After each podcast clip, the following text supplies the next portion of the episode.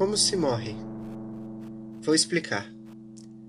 Nos sonhos, fecho os olhos bem juntinhos e espero um bafo quente de nome mudo escorrer de mim. Na hora de gritar ou pedir perdão a Deus, calo de soslaio a prece última e escondo atrás da orelha o vapor inexato do fim.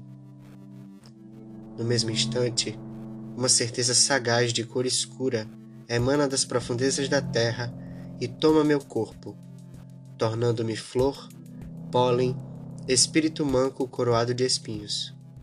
No minuto derradeiro, abelhas indefesas banham as listras e asas com meu sangue adormecido, e assim, somente assim, conheço o poder inaceitável da eternidade e me transformo no mais puro mel.